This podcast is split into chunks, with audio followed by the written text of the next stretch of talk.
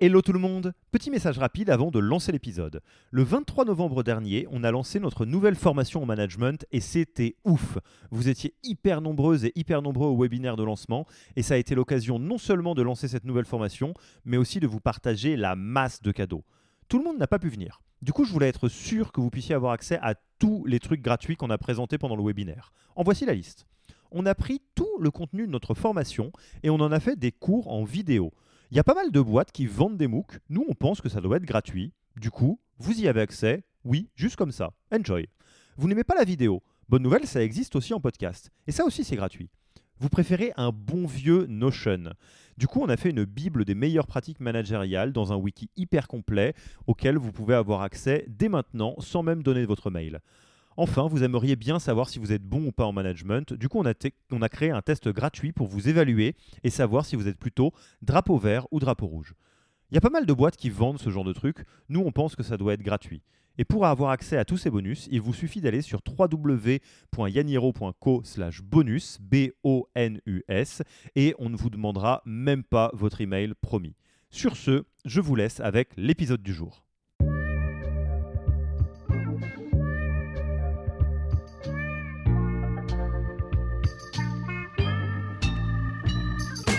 Bonjour et bienvenue dans le podcast du Human Factor. Je m'appelle Alexis Eve et tous les mercredis, je vais à la rencontre des plus belles startups pour construire avec vous la collection des meilleures pratiques RH de l'écosystème. L'avantage que j'ai, c'est que je ne venais pas de ce monde-là et du coup, j'ai vraiment essayé d'écouter d'un point de vue marché ce que je, ce que je ressentais, ce qu'on me disait. Ne vous embêtez pas à prendre des notes, on s'en occupe pour vous. Vous pouvez retrouver le meilleur de cet épisode et de tous les autres dans le Yaniro Wiki la Bible des meilleures pratiques RH dans un Notion. Rémunération, recrutement, cooptation, tout y est. Pour découvrir le Yaniro Wiki, allez tout simplement sur www.yaniro.co/wiki et ajoutez la page en favori pour la voir sous la main quand vous en aurez besoin. Pour l'heure, je vous laisse avec l'invité d'aujourd'hui et vous souhaite une bonne écoute. Bonjour Marine, comment vas-tu? Ça va très bien Alexis, merci. Eh ben, écoute, je suis très content euh, que tu aies accepté notre invitation sur le podcast du Human Factor de Yaniro. Vous savez, on enregistre un petit peu en décalé. Euh, donc, euh, au moment où vous écoutez cet épisode, l'épisode a été tourné depuis un petit moment. Et là, c'est le dernier jour de l'été, quasiment. On est à la fin, fin, fin août. Il fait très, très beau par la fenêtre. donc, au moment où vous l'écouterez, s'il fait très, très moche, sachez qu'on n'est pas tout à fait dans la même vibe que vous, mais que c'est pas très grave. En tous les cas, c'est super chouette que tu aies répondu présent à notre invite et euh, euh, parce que tu te présenteras sans doute beaucoup mieux que je ne pourrais jamais le faire. Je te laisserai volontiers le micro pour que tu te présentes ainsi que ton entreprise. Euh, merci beaucoup déjà pour l'invitation. alors, je vais commencer par l'entreprise dans laquelle je travaille. Donc, moi, je suis chez Maria Schools. Donc, Maria Schools, c'est une entreprise qui a été créée en 2016. Qu'est-ce que c'est que Maria Schools? D'abord, ça s'appelle Maria en clin d'œil à Maria Montessori, pour la pédagogie Montessori. Euh, Maria School, c'est donc un campus de quatre écoles qui forment les professionnels au métier de demain. Et donc ces quatre écoles, euh, il y a Lyon qui existe depuis donc 2016, qui est une école qui forme euh, à l'ère entrepreneuriale. Donc c'est l'ère entrepreneuriale, c'est pas seulement être entrepreneur, mais c'est surtout être entreprenant. Donc apprendre les nouveaux outils, les nouveaux codes, tout ce qu'on a besoin de savoir faire et qu'on apprend régulièrement en start-up pour pouvoir tester et être agile dans son métier. Euh, deuxième école qui a été créée, c'est donc Maestro, qui est un bootcamp qui forme les futurs product managers. Troisième école, on a donc Hero, qui est l'école du storytelling. Et enfin, la toute dernière école, c'est Indigo, qui est donc l'école de la RSE pour intégrer la responsabilité dans son métier. Ça me permet du coup de faire le lien entre euh, cette dernière école Indigo et mon parcours. Parce qu'en fait, euh, moi, j'ai rejoint Maria Schools donc il y a un peu plus d'un an, justement pour monter cette quatrième et dernière école, donc Indigo, l'école de la responsabilité. Euh, et avant ça, j'étais passée chez Théodo, euh, que tu connais bien, parce que je sais que Marie est déjà passée dans ton podcast. donc, je suis passée chez Théodo. J'ai été ensuite au Pass Culture. Donc le Pass Culture, qui est une mission d'intérêt public, euh, qui est un dispositif du gouvernement pour démocratiser la culture et les pratiques culturelles chez les jeunes. Et il y a un an et demi, j'avais très envie de monter euh, ma propre école. Euh, et finalement, j'ai fait la rencontre de Agnès et Nabel, qui sont donc les deux fondatrices de Maria Schools, qui m'ont proposé de monter cette école chez elles et de créer donc Indigo, l'école de la transition, au sein du campus. Canon. bon, tu, tu, sais tout le bien que je pense de, de Théodo et de toutes les personnes qui y travaillent. Marie, si tu nous écoutes, je suis. On te fait un petit coucou, c'est possible. et en tous les cas, aujourd'hui, on va se concentrer sur la transition environnementale. Forcément, c'est un sujet un qui te tient à cœur, deux que tu connais du coup plutôt bien, et on va le prendre sous l'angle des douzaines don'ts tout simplement. Euh, donc, euh, nous sommes euh, dans une entreprise, petite, moyenne, grosse, tu nous devais me donner un petit peu le, contexte. Qu'est-ce qu'on fait? Qu'est-ce qu'on fait pas? C'est le programme de cet épisode. On y va? Parfait, allons-y. Eh ben, moi, je vais commencer par un tout petit peu de contexte. On va pas s'y apesantir. déjà, la transition environnementale, c'est quoi? Enfin ou plutôt qu'est-ce qui est dedans, qu'est-ce qui est pas dedans parce que ça ça, ça tombe dans un autre panier euh, peut-être. Et euh, dans tout ce qu'on va dire sur les do's and don'ts, euh, de, de, quel contexte on parle exactement? Est-ce que c'est organisation au sens large ou entreprise ou entreprise petite, moyenne, grande? Est-ce que ça s'adresse que aux, aux, patronnes et patrons ou aussi aux RH ou aussi aux managers ou aussi à tout le monde? Enfin très preneur un peu des règles du jeu de notre échange pour que ça puisse être suivi le mieux possible. Carrément. Mais c'est une très bonne question parce que c'est la question que je me suis posée en fait en arrivant chez Maria Schools. Euh, donc, je, te l'ai dit rapidement, moi, mon parcours, il n'est pas dans la RSE.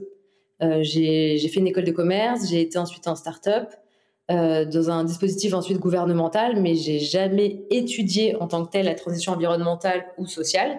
et en revanche, ce que je me suis posé comme question en arrivant, c'est comment je fais pour avoir de l'impact et respecter des valeurs qui sont très fortes pour moi, à savoir euh, être tourné vers l'action, être très pragmatique et accompagner les collaborateurs euh, à avoir un impact positif.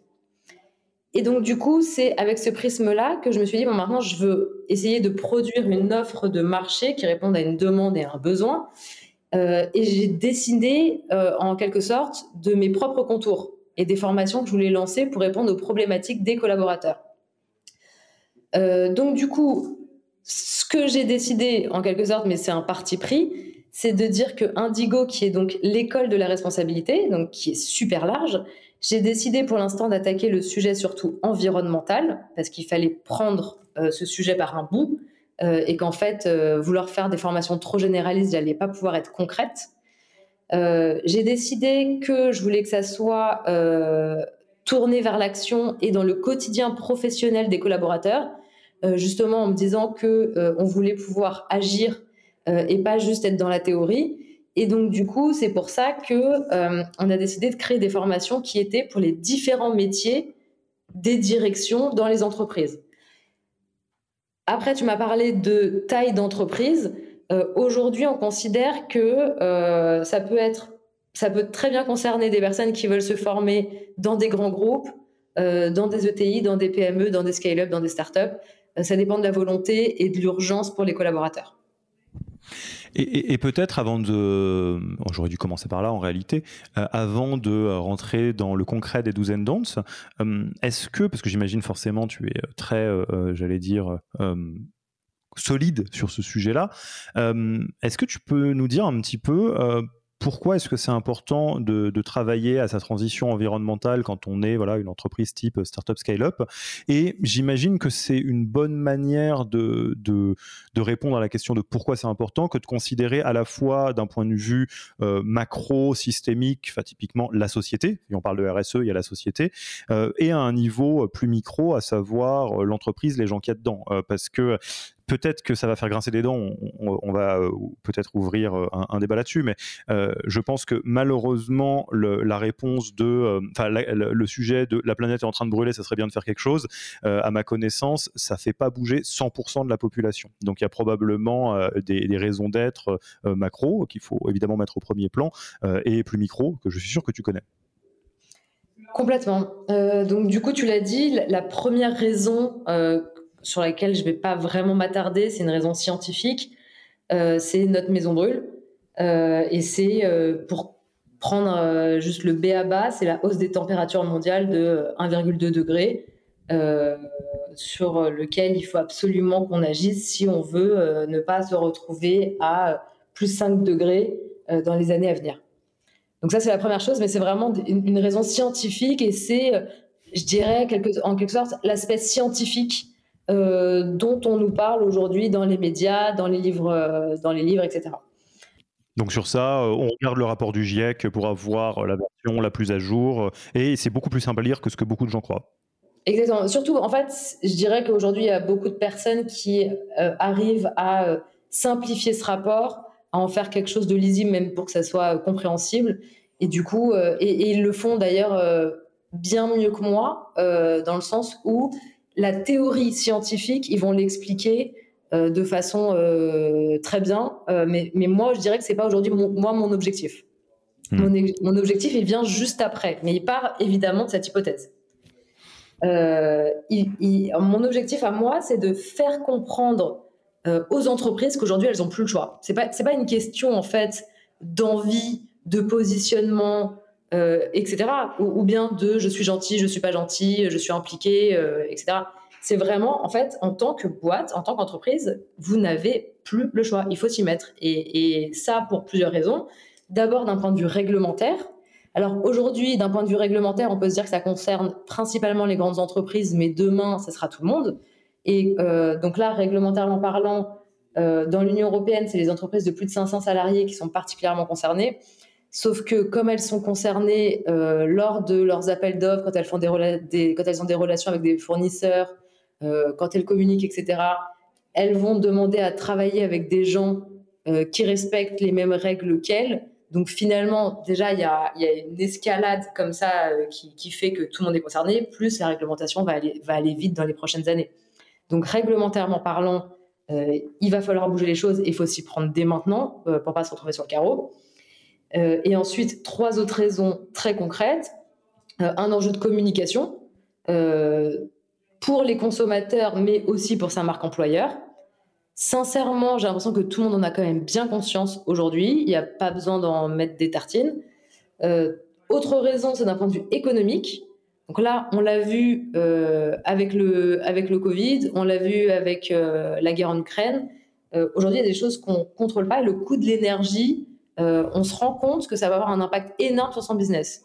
Donc il y a une question toute bête à se poser qui est est-ce que mon business peut encore exister en 2030 hmm.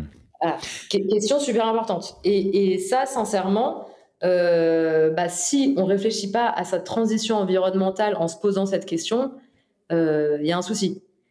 Euh, et enfin, dernier, dernier point, c'est sur le financement. Aujourd'hui, quand on veut se, se, financer, on doit remplir de plus en plus certains critères ESG et c'est beaucoup plus regardé. Donc aujourd'hui, ça peut être un nice to have et encore, euh, ça allait de moins en moins. Euh, demain, ça va être absolument obligatoire d'avoir une politique euh, RSE sur ces, et, de pouvoir le prouver avec de la data. tout à fait. et, peut-être pour enfoncer le clou là-dedans, parce que c'est vraiment là-dessus, parce que c'est quelque chose sur, lequel je suis très attentif. Je ressors ma casquette de psychologue, vu que c'est quand même ma formation. Malheureusement, on sait que euh, pour organiser euh, un changement, euh, ça se passe beaucoup plus sur des différents, différentes formes d'incentives que de, se reposer sur le bon vouloir des gens. Bah, sinon, on n'aurait pas typiquement de limitation de vitesse sur les autoroutes. On se dirait juste bah, essayer d'être sympa et d'éviter d'écraser les gens. Bah, on sait que c'est un peu plus complexe que ça, la nature humaine, malheureusement, parce qu'on pense temps court, parce qu'on pense à soi avant les autres, etc. Mais la réalité, et tu le, tu le définis bien, c'est que toutes les, euh, tous les systèmes en place évoluent heureusement, même j'espère qu'on va le faire assez vite, euh, vers le même sens, à savoir que la politique va aller dans le sens de durcir euh, ce qui va à l'encontre de, enfin, ce qui sont des mauvais réflexes environnementaux. On peut penser aux passoires énergétiques euh, qui vont bientôt ne plus pouvoir être loués, heureusement, pour des propriétaires qui ne sont pas occupés de leur logement. et ce que tu disais sur le sentiment des personnes est vrai aussi. Il y a un rapport inverse entre l'âge des gens que vous allez recruter et l'importance qu'ils vont avoir sur les sujets environnementaux. Et c'est une réalité, je pense à mes amis recruteurs et recruteuses. Euh, si vous euh, êtes en train de recruter des sorties d'école et que vous ne faites que dalle d'un point de vue environnemental euh, parce que vous dites non, c'est pas notre sujet, on s'en fiche, on n'est pas une entreprise à impact, etc. Ça va être beaucoup plus difficile de recruter et de plus en plus, même si vous payez bien, vous mettez du remote, etc. Ça fait partie des critères de choix des, entreprises. Donc même si vous êtes très très très cynique, ce que je n'espère pas, ça devient pas tout à fait possible en fait de ne rien faire. Complètement, complètement d'accord avec toi. Bon. Et alors, du coup, on va s'y mettre. Euh, enfin, en tout cas, je l'espère. Euh, très modestement, on va commencer par euh, des, des, des, points importants en vue d'hélicoptère, des do's and don'ts, des trucs à faire, des trucs à pas faire. donc, on commence par les doux. Qu'est-ce qu'il faut faire? Alors, premier, premier point d'attention, c'est que moi, ce que je dis, je, dirais que je pourrais faire une liste au Père Noël des, des choses à faire et des choses à ne pas faire. Je dirais que l'avantage que j'ai, c'est que je ne venais pas de ce monde-là et du coup, j'ai vraiment essayé d'écouter d'un point de vue marché ce que je, ressentais, ce qu'on me disait et ce qui, ressortait des, meilleures et des moins bonnes pratiques. Et donc, du coup, j'ai essayé de sélectionner vraiment ce qui, pour moi, euh, euh semblait euh, ressortir vraiment de, tout ça. Euh, donc, dans les 12, euh, première chose qui revient à chaque fois et qui est le point absolument hyper important, c'est euh, impliquer les fondateurs, euh, slash la direction, slash le board, euh, dans cette transition environnementale. Ça, c'est la condition sine qua non sans quoi rien ne peut se faire. Et, et, ça, l'exemple pour moi le plus parlant, c'est l'exemple de l'entreprise. Donc, c'est pas une scale-up, c'est une grande entreprise de l'agroalimentaire. Donc, c'est Belle, les fromages. Et en fait, ce qui s'est passé, c'est qu'il y a eu un véritable tournant dans leur stratégie le jour où ils ont décidé que euh, Frédéric Médard, qui est donc CIO de l'entreprise, euh, gérait à la fois la finance et la RSE.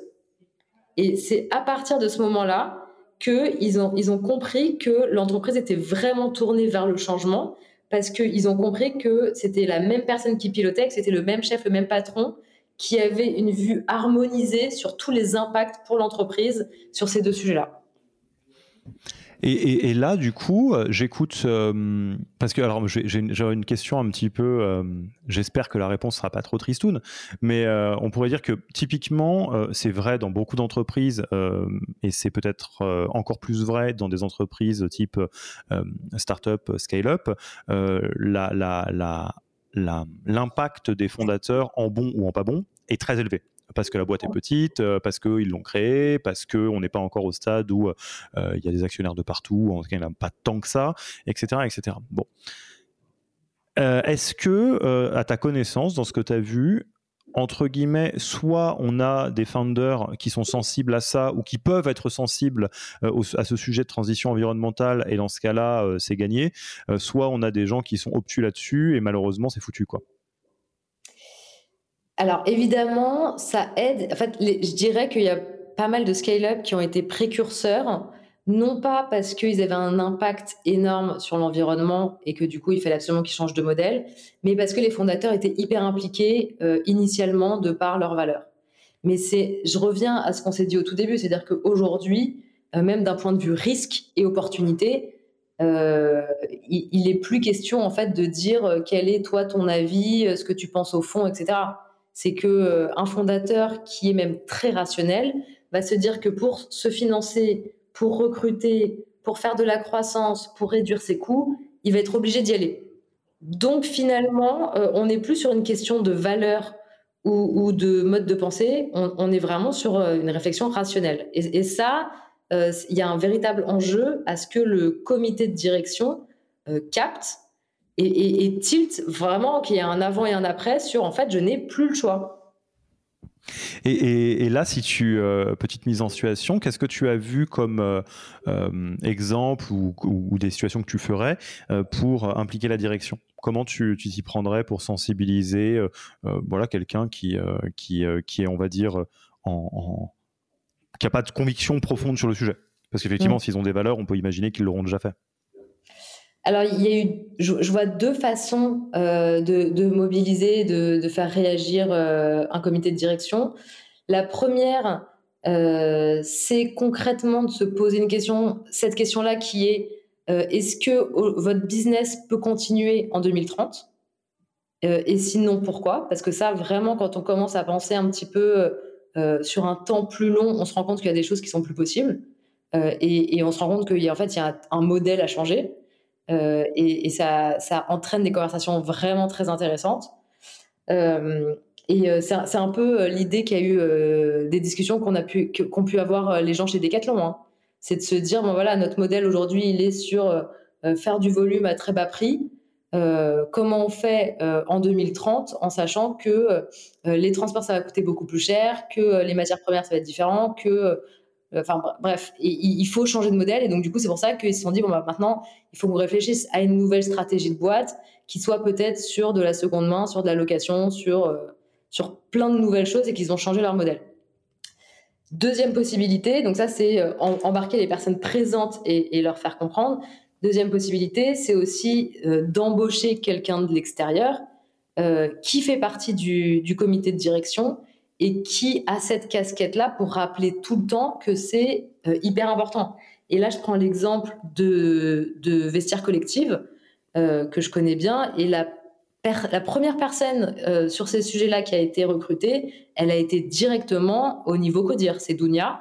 ça n'a pas été quelqu'un, ils n'ont pas recruté quelqu'un pour faire un bilan carbone, ils ont recruté quelqu'un au niveau CODIR pour porter ces sujets-là tout le temps dans les décisions stratégiques suis en train de me dire que euh, sur la première euh, idée que tu as, euh, si c'est pas déjà fait, tu peux essayer de, bosser avec tes équipes, les équipes d'Indigo, sur un petit typeform de quand est-ce que votre boîte va mourir. genre 2027, là, au vu de ce que vous avez dit, 2027, normalement vous mourrez d'une régulation qui est juridique qui fait que vous avez plus le droit de faire ce que vous faites. Alors le problème c'est que j'ai une valeur importante chez Indigo, c'est quand même d'être positive. Oui, Donc, du coup c'est un peu, mais, mais j'aime bien le côté provocateur, je trouve ça marrant. ok, donc on implique la direction, euh, corollaire de la même chose, je pense qu'on peut se le dire euh, sans, trop, euh, sans, trop de difficultés. sans cette étape préliminaire, malheureusement, on joue en mode très difficile. parce mmh. qu'on ne peut pas créer une transition environnementale dans l'entreprise sans embarquer les, les, capitaines du bateau, quels qu'ils soient. Exactement, c'est ça. Ok. Alors dans les avec quoi d'autre? Qu'est-ce qu'on fait une fois qu'on a fait ça? Deuxième chose, ça découle un peu de, ce qu'on s'est dit là avec impliquer les fondateurs euh, pour qu'ils aient la vision. C'est ensuite piloter l'entreprise avec des indicateurs financiers qui sont liés à la transition écologique. Euh, et ça, ça, a deux intérêts. Première chose, euh, c'est parce que du coup, ça, permet de bah, piloter l'entreprise sur cette nouvelle vision qui compte et qui est importante pour les fondateurs, pour la direction, pour le board. Et la deuxième chose qui est super importante quand on fait ça, c'est que en fait, euh, faire une conversion en euros, ça permet de parler à tout le monde. Et en hmm. fait, c'est un super moyen de faire comprendre à tout le monde euh, l'impact que leur métier a, euh, qu'ils ont au quotidien et des choix qu'ils font pour leur direction. J'interromps l'épisode une petite seconde pour vous rappeler que si vous voulez avoir accès à tous les bonus gratuits qui accompagnent notre nouvelle formation management, il vous suffit d'aller sur www.yaniro.co slash bonus. B-O-N-U-S. Sur ce lien, vous trouverez gratuitement toute notre formation en version vidéo MOOC, en version podcast et la boîte à outils du management Notion qui était jusqu'alors réservée aux managers conformés dans la version payante de notre formation. Oui, on n'aime pas trop vendre des secrets. On préfère vous les offrir et parier que vous bosserez avec nous si vous avez envie de les implémenter plus vite. Sur ce, retour à l'épisode. Qu'est-ce que tu as comme euh, exemple en tête d'indicateurs euh, euh, classiques qui sont liés à la transition écologique? Bah, En fait, indicateur classique, je te dirais que moi, je le verrais plutôt différemment. je vais te prendre l'exemple de Payfit avec qui on a pas mal bossé l'année dernière. Euh, donc PayFit Scale Up qui euh, a décidé d'aller plus loin vraiment sur sa transition environnementale. Donc ils avaient déjà fait leur bilan carbone et ils ont décidé euh, que à partir de, de, 2023, ils voulaient en fait que euh, chaque projection sur leur budget 2023 et euh, euh, pareil, une, euh, un, ça, ça, devienne en fait un bilan carbone également pour pouvoir voir l'impact carbone de leurs décisions budgétaires. Ok. Et, et, donc du coup, ça veut dire quoi? Ça veut dire qu'ils n'ont pas défini des indicateurs en amont, mais par contre, enfin dans, dans cet exercice-là en tout cas, mais par contre, ils voulaient que chaque direction puisse se dire voilà ce que j'envisage comme budget et comme besoin pour 2023 et qu'ils puissent voir ce que ça voulait dire en équivalent carbone pour se rendre compte en fait de comment ça pesait dans la balance du bilan carbone de la boîte. Ok, d'accord. Parce que je effectivement, tu m'arrêtes si euh, j'ai possiblement compris de travers, c'est possible. Euh, parce que tu as deux manières de, de mesurer et d'avoir des indicateurs liés à la transition écologique. Euh, je, mhm. te le fais avec mon mode néophyte et naïf, hein, mais tu, tu, me diras ce que, si, quelle est la réalité de ce qu'il faut faire. Tu as une manière qui est effectivement de, piloter avec des indicateurs euh, que tout le monde connaît, donc des indicateurs de rentabilité, de, je sais pas quoi, de, budget, de, chiffre d'affaires. Et là, euh, par exemple, une manière de faire, ça, pourrait être euh, côté RH, combien de recrutements on a tollé parce que on n'est pas compliant avec ce que cherchent nos candidats et candidates. Ça pourrait être une manière de matérialiser un, un coût euh, indirect lié à la transition. Là, ce que tu dis chez Payfit, euh, j'aurai une petite anecdote là-dessus après, euh, c'est euh, une autre approche qui est de ne pas rendre invisible le budget carbone de ce qui est fait, et donc de le rendre visible en disant bon bah là on peut faire ça ou ça. Au-delà de ce qu'on est en train de faire, il y en a un qui coûte le double en budget carbone, donc ça peut nous servir à arbitrer. Exactement, c'est exactement ça. Et donc, et donc, du coup, ça va être, par exemple, tu parlais de RH, ça va être séminaire d'entreprise. Euh, ou bien euh, publicité sur Internet. Euh, le, budget com, c'était de faire des vidéos et de dépenser tant en budget com vidéo sur Internet. Et on va voir l'impact carbone. Et pour la première fois, on va voir que la vidéo pèse beaucoup plus qu'une campagne d'affichage dans le métro. Et ça va permettre aussi de pouvoir, du coup, décider quelle est la décision qu'on veut prendre. Ouais, mais très, très aligné avec ça. Et euh, donc, euh, ma, petite anecdote comme promis. Euh, donc, nous, on travaille avec Payfit depuis très longtemps. Et on a du coup été de l'autre côté. Et ça va dans le sens de tout ce qu'on s'est dit, à la fois de ce que Payfit fait bien et de ce que nous, en tant qu'entreprise, on a intérêt à faire bien aussi, même si on était cynique, ce qu'on n'est pas hein, pour le coup. C'est que, en tant que donc, partenaire, slash fournisseur, slash prestataire de Payfit, on a reçu un petit formulaire qui voulait en savoir plus sur ce qu'on fait. Euh, pour euh, savoir si on est euh, plutôt A, B, C dans ce qu'on fait pour l'environnement. Donc heureusement, on s'en est sorti, on s'en est bien sorti parce qu'on fait les choses bien, qu'on est petit aussi. mais en tout cas, oui, dans un autre monde, juste pour revenir sur le tout début de ce que tu disais, on aurait pu perdre une boîte avec laquelle on a grand plaisir à travailler depuis longtemps parce que on n'est pas compliant en transition. Est-ce que c'est un critère important pour eux et que vous n'êtes pas compliant, vous ne voulez pas vous mettre au niveau. Ok, top. Et, j'aime beaucoup ce que tu dis sur euh, parce que euh, je pense que c'est un des, des, une des parties de ce qui est euh, dans l'air du temps qui qui est très utile pour cette notion de transition écologique, c'est de le rendre palpable, de se dire de l'extérieur, on peut se dire bon bah je, je peux prendre l'avion parce que je trie mes déchets oui, mais c'est pas la même ordre de grandeur en réalité. Et là, euh, d'avoir justement un budget euh, carbone ou en tout cas de le surveiller, euh, je peux voir l'intérêt que ça a. Bah, on sait qu'on mesure que ce qu'on, enfin, qu'on fait, on, améliore que ce qu'on mesure. donc là, c'est un petit peu ça, quoi. Exactement. D'un point de vue pédagogique, c'est énorme. Top. Euh, T'as encore un doux ou on passe au don de ça Ouais, j'ai un troisième doux qui semble évident, mais qui est la base de la base. C'est faire un diagnostic pour mesurer l'impact actuel. Euh, euh, et, ça, du coup, euh, moi, je recommande trois diagnostics qui, reviennent quand même beaucoup dans les scale-up. C'est un, le bilan carbone, deux, l'analyse de cycle de vie, et trois, le cadre pour devenir Bicorp. C'est aujourd'hui, je dirais que c'est les trois fondamentaux. Si, on, arrive dans une boîte et qu'on se dit qu'on veut mener en, mettre en place une stratégie, c'est les trois fondamentaux. Oui, et puis alors là, je pense qu'on va pas trop s'apesantir parce que déjà, j'imagine que beaucoup d'entre nous euh, connaissent ces, euh, ces actions. Euh, et d'autre part, je dirais juste que comme dans à peu près n'importe quel autre endroit de l'entreprise, c'est ce que je disais juste avant, ce qu'on ne mesure pas ne peut pas être amélioré. c'est sûr que si vous faites les fêtes de Noël sans vous peser, vous allez peut-être prendre quelques kilos, et si vous regardez pas votre compte en banque, vous allez peut-être faire n'importe quoi avec vos sous. bah là, c'est un peu pareil. Ça vaut la peine de regarder ce qui s'y passe, et il y a de, de plus en plus de solutions qui permettent de le faire très bien. Alors, c'est quoi les dons Qu'est-ce qu'il ne faut pas faire? Ou qu'est-ce qui sont les limites, euh, les, petites erreurs que tu as vues euh, sur le terrain? Alors, euh, mon premier don, et, je vais préciser, c'est de penser que la fresque du climat, qui est très très connue, suffit à embarquer tous les collaborateurs. La fresque du climat, c'est un super outil de sensibilisation euh, et, c'est ça l'objectif de la fresque du climat. euh, c'est pas de parler de solutions, mais c'est de comprendre que euh, le c'est de comprendre le problème dans toute sa complexité scientifique. Euh, c'est extrêmement généraliste. Ça permet l'éveil sur ce sujet, mais c'est absolument complémentaire avec une formation métier. Ça ne suffit pas. Il faut pas se dire c'est bon, hop, j'ai fait une fresque du climat et maintenant je suis tranquille pour l'année à venir. Voilà, ça c'est la première chose. Et, et surtout, euh, moi, je l'ai vu dans pas mal de startups. Il y avait dans le kit d'arrivée, dans l'onboarding, faire une fresque du climat. Donc tous les collaborateurs étaient passés par la fresque.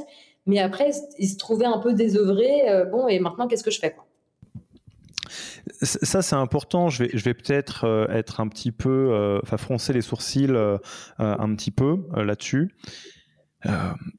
Je parle notamment aux fondateurs, fondatrices qui nous écoutent ou que je connais. ne faites pas du greenwashing, please. Euh, ne mm. vous dites pas, euh, bon, bah voilà, on a fait la fresque du climat quand même. C'est bien, personne vous reprochera d'avoir fait la fresque du climat. Mais euh, c'est comme si vous faisiez de l'acquisition client en disant, bon, eh, on est sur TikTok. Si vous vouliez le faire vraiment, bah, vous mesuriez, qu'est-ce qui se passe, le reach, les taux de conversion. Enfin, vous vous, demanderiez, est-ce que ça a l'impact que vous vous espérez sur le business? Bah, Là, c'est un petit peu pareil. Si vous voulez vraiment avoir un impact et réussir votre transition écologique, ne, ne vous contentez pas de cocher des cases. C'est ce qu'on disait avant avec les indicateurs. Et euh, la fresque du climat, euh, la fresque du climat, pardon, est un outil au, milieu d'autres actions pour servir ce but. C'est ouais, faut vraiment se dire que c'est complémentaire, c'est-à-dire que c'est bien pour de la sensibilisation et après il y a le niveau formation métier et là euh, il s'agit de rentrer dans le day-to-day de, quelqu'un qui dans son job et, et, comprendre vraiment quelles sont ses problématiques et comment il peut faire son job autrement. Donc ça veut dire que je suis acheteur, comment je deviens un acheteur durable? Et c'est ça qui va faire que euh, l'entreprise va vraiment pouvoir changer de modèle et changer les choses.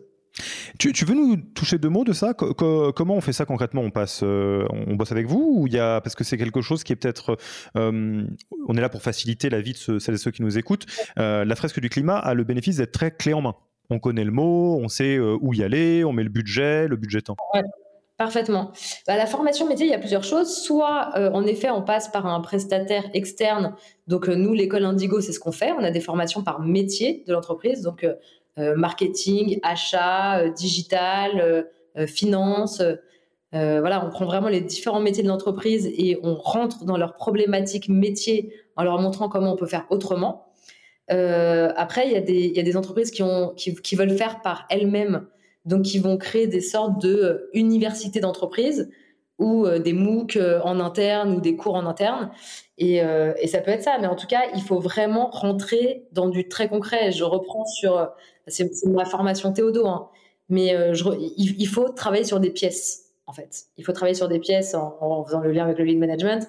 C'est-à-dire qu'on ne va pas se dire, la théorie de l'acheteur, c'est ça, et un acheteur responsable, du coup, ça se décrit en une phrase c'est quel est le quotidien d'un acheteur et du coup reprendre chacun de ces gestes et voir comment on fait autrement et comment on devient un acheteur augmenté. Et ça, c'est pareil pour tous les métiers.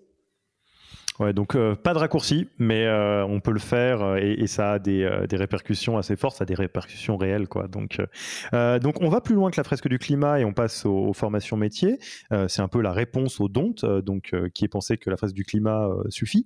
T'as quoi d'autre dans les dons alors j'en ai deux autres. J'en ai un hyper important qui est qu'il ne faut surtout pas sous-estimer le temps humain nécessaire ou bien penser qu'il suffit d'un expert carbone pour, euh, pour manager sa, transition environnementale.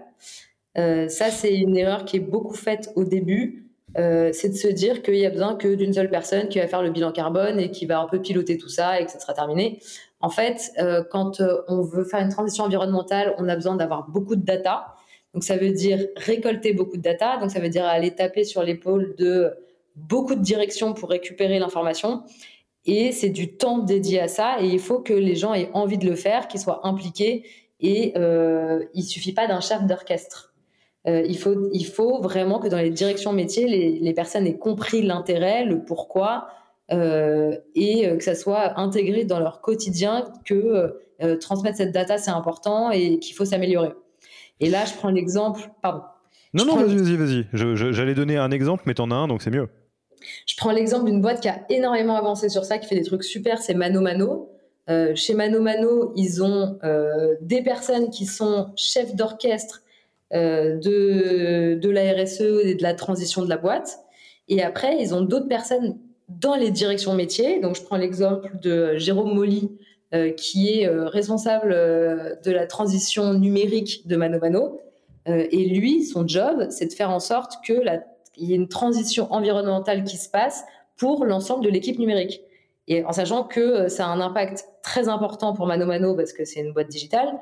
Euh, et, lui, c'est son job. Et donc, du coup, euh, il est là pour, pour rappeler les guidelines, pour dire la fête est finie, pour mettre en place la stratégie. Et il a une vraie connaissance métier. Et du coup, il peut vraiment changer les choses et avoir un impact sur l'équipe et sur le métier.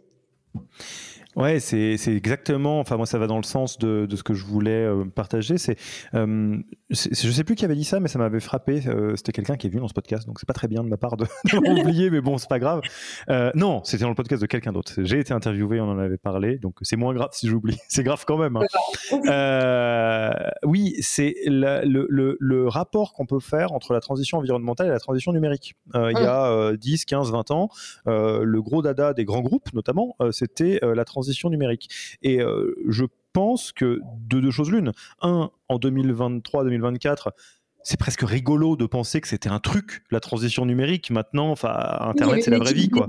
alors que maintenant, on voit du numérique dans toutes les équipes bah, partout. Euh, tu peux pas te, enfin, ça n'a pas de sens, quoi. C'est de se dire, oui, euh, c'est le numérique, c'est partout, ça transpire de partout. Et ceci étant, quand on regarde un petit peu, quand on fait l'archéologue de ce qui s'est passé dans ces transitions-là, on peut voir qu'il y a des entreprises euh, qui ont super bien réussi le, virage numérique, et c'était toujours de la même manière. Je pense à une boîte que je connais bien, qui est Pernod Ricard, dans laquelle il y avait à la fois une direction générale qui était hyper embarqué sur le sujet euh, et euh, une équipe dédiée qui n'était pas juste un chief digital, officer euh, tout seul dans son bureau qui faisait des trucs. et du coup, effectivement, tu as raison, ça a transpiré de partout dans l'entreprise. On en reparlait tout le temps, encore et encore, parce que c'est une transition, donc c'est tout le bateau qui doit faire cette transition. Et à l'autre bout, il y a des gens qui se sont dit bon, bah, on, s'achète un, chief digital officer parce qu'il paraît qu'il faut le faire. on lui fait faire des apps ou whatever qu'il est en train de faire, et ça n'a pas bien marché du tout. Et là, c'est un peu pareil. C'est malheureusement toute motivée et euh, euh, talentueuse soit-elle, une personne fera pas la transition euh, environnementale de votre entreprise. Et ça, c'est un boulot qui peut être coordonné par une personne, mais qui à terme va demander un temps humain qui est élevé, évidemment. Exactement, c'est ça. Bon, je reprends juste ce que tu dis. Hein. Donc, on est, d'accord. On est cohérent. Retransmis, Et c'est quoi ton, ton dernier don, du coup? Qu'est-ce qu'on fait pas? Dernier don, ce qui est hyper important, mais on, s'en rend compte, mais c'est assez dur en fait pour les boîtes, c'est de ne pas tomber dans l'écueil du greenwashing. Donc, t'en parlais tout à l'heure. Et en fait, il y, a, y a un peu des, des nouvelles règles aujourd'hui pour pas tomber dans du greenwashing. Moi, je suis pas du tout en train de dire que euh, les boîtes font du greenwashing parce qu'elles veulent manipuler euh, les consommateurs, les parties prenantes, etc. Je pense qu'il y en a beaucoup qui pensent bien faire, qui ont envie de dire ce qu'elles font de bien parce qu'elles sont contentes. Sauf qu'en fait, aujourd'hui, on communique plus comme ça et on transmet plus comme ça.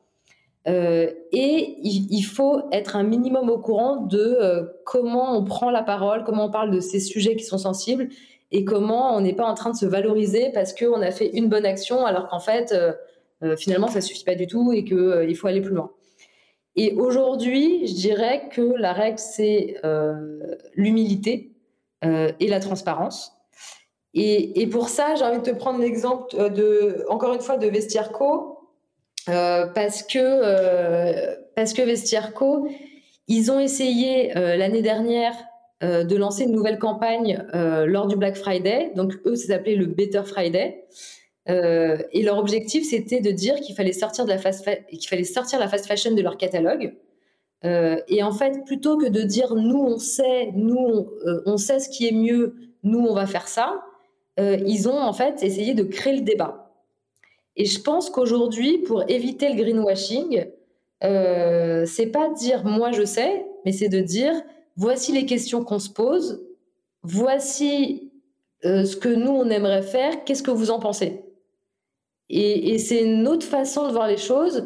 Et en fait, ça va vraiment dans de la co-création et de la collaboration avec ses consommateurs euh, et aussi avec les prestataires fournisseurs.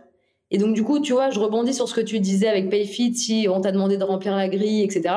En fait, l'idée, c'est pas de se dire, t'as rempli la grille, t'as mal rempli, donc ciao. L'idée, c'est de se dire, peut-être que tu n'étais pas encore sensibilisé à ça, on aime bien travailler ensemble, pour nous c'est important, comment on peut t'aider à t'améliorer? Et c'est ça en fait pour moi la nouvelle relation de travail de demain. Bah, tout à fait d'accord hein, sur cette notion de, de, transparence et de communication. Et alors, j'y vais avec des pincettes parce que euh, Malheureusement, euh, je, serais bien incapable euh, de prédire l'avenir et notamment euh, à quel point l'audience derrière serait bienveillante ou pas. Mais en tout cas, j'aime espérer que ça serait le cas. pour moi, ça va dans le sens d'une tendance qu'on voit de plus en plus et qui est moi une tendance qui me plaît beaucoup à partir du moment où elle n'est pas pervertie. c'est le building public. Euh, c'est un truc qui est très très euh, euh, répandu dans, en tout cas dans la French Tech, qui est de construire un truc ou un autre, une nouvelle offre, construire l'entreprise et tout en public, donc d'en faire du contenu qu'on partage, mmh. qui est donc une valeur de transparence à cœur, mais aussi, tu le disais, une valeur de discussion. Mmh. Donc c'est de dire, bah voilà, ce truc-là, on essaye de faire ça, on, on, pense qu'on va faire ça, parlons-en, ou alors on a essayé, on n'y est pas arrivé. Voilà pourquoi, etc., etc. Et, je pense que la valeur d'humilité, elle est, euh, elle est dans ce sujet-là, elle est, elle est probablement très utile parce que euh, évidemment, si vous faites du greenwashing, tout le monde va vous tomber dessus et va le déboulonner et, et, ça va backfire malheureusement. Mais je pense que personne ne peut vous en vouloir de faire vos meilleurs efforts, même si vous vous plantez sur le chemin. C'est ça. Bon, maintenant, si vous faites ça et que vous faites éclater quand même par Twitter, sur Twitter, bon, j'y peux rien. En, tout cas, c'est une nouvelle façon de, se comporter, de communiquer et, et d'être transparent euh, vis-à-vis de ces parties prenantes. Bon bah alors attends, on, résume. Tu me dis, euh, tu me dis si j'ai tout. Euh, on a donc un top 6 des trucs à faire pour faire pour bien réussir sa transition écologique.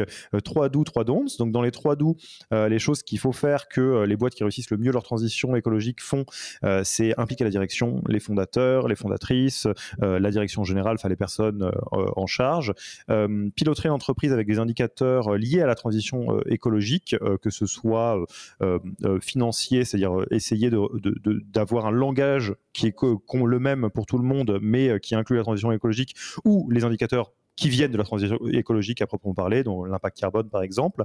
Euh, troisième, d'où faire un diagnostic pour évaluer l'impact actuel. Oui, on, doit euh, savoir d'où on part, on doit se mesurer euh, un petit peu à soi-même pour voir l'évolution.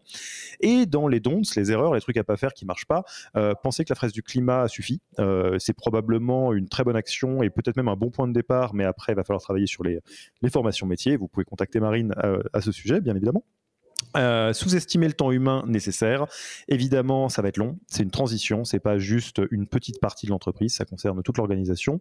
Euh, et enfin, euh, peut-être tomber dans le greenwashing. Et à l'inverse, nous, ce qu'on, ça, nous, ce que Marine propose, c'est d'être plutôt du côté de la, transparence et éventuellement de la discussion ouverte sur ces sujets. C'est un très bon résumé. Allez, et eh ben franchement, c'est du coup c'est un bon atterrissage de cet épisode. Je te remercie beaucoup euh, Marine d'être euh, d'avoir euh, partagé ces douzaines danses avec nous. on passe tranquillement à la fin de l'interview. pour commencer, où est-ce qu'on te retrouve? Où est-ce qu'on me retrouve? Principalement sur LinkedIn. Ok, donc Marine. Mon adresse email. Yes, on mettra tout ça euh, dans euh, les notes de description euh, de l'épisode. ensuite, est-ce que tu as une ressource, un livre, un podcast, un blog que tu recommanderais aux auditrices et auditeurs? Moi, il y a un, livre qui a été hyper important pour moi, plutôt sur les aspects de management, qui s'appelle Five Dysfunctions of a Team, qui est assez connu, il me semble, mais qui est pour moi une bible et que je recommande à chaque fois. Alors j'ai un, je, fais euh, moi-même le building public à petite échelle. Euh, je, euh, j'ai un, moto qui me reste dans la tête que j'ai beaucoup partagé ici. Il vient pas de moi, hein, c'est quelqu'un qui me l'a dit, qui est quand tout le monde parle d'un bouquin et que tu l'as pas lu, achète-le. Voilà, point. À un moment donné, on, arrête, on le met pas dans une read list, on fait pas de la procrastination déguisée. Et celui-là, euh, je plaide coupable. Il faut que je le lise. Ça fait dix fois que j'en entends parler, donc euh, je, vous promets, je vais le lire. tu, me diras du coup. Ouais, moi je suis sûr qu'il est très bien. Toutes les fois où j'ai lu un livre qui a été recommandé, il était très bien. Euh, et euh, enfin, tu connais notre petite tradition hein, de passage euh, de témoignages publics, de, de, de, de, sympathie que tu as ou, d'admiration que tu as pour quelqu'un. à qui est-ce que tu passes le micro pour un prochain épisode du podcast? Si tu étais à ma place, tu inviterais qui? Alors moi, j'aurais très envie d'entendre Angélique, donc Angélique de Boisvilliers, qui est Head of People chez Libéo. Euh, parce que euh, je pense qu'elle a plein de choses à nous apprendre sur euh, ce qu'elle a mis en place dans une boîte qui est en, très grande croissance. et du coup, c'est toujours intéressant de savoir comment elle arrive à gérer ça et les problématiques qu'elle rencontre. Eh bien, Angélique, de deux choses l'une. Déjà, quand Marine doit choisir parmi toutes les personnes qu'elle connaît, euh, qui est-ce qu'elle veut citer? C'est toi. Donc, euh, c'est quand même pas rien. Et d'autre part, tu es bien évidemment euh, la bienvenue sur ce podcast. Marine laissera le micro et le casque en partant et, tu peux prendre le relais avec un grand plaisir. D'autant qu'on a déjà eu l'occasion d'échanger de, avec des, super personnes chez Libéo, une boîte que j'aime beaucoup. Donc, tu es la bienvenue. écoute, Marine, c'est un plaisir de, réattaquer cette rentrée de mon côté du podcast, même si euh, on est un petit peu en décalé euh, avec toi. Je te remercie pour ton temps et puis il me reste plus qu'à te dire euh, à la prochaine. Bah, merci beaucoup et puis à la prochaine. Merci d'avoir écouté cet épisode. Pour mettre en place tout ce que vous venez d'apprendre, n'oubliez pas de vous connecter sur le Yaniro Wiki. Allez tout simplement sur www.yaniro.co/wiki et ajoutez la page en favori pour la voir sous la main quand vous en aurez besoin. Et à mercredi prochain pour un nouvel épisode.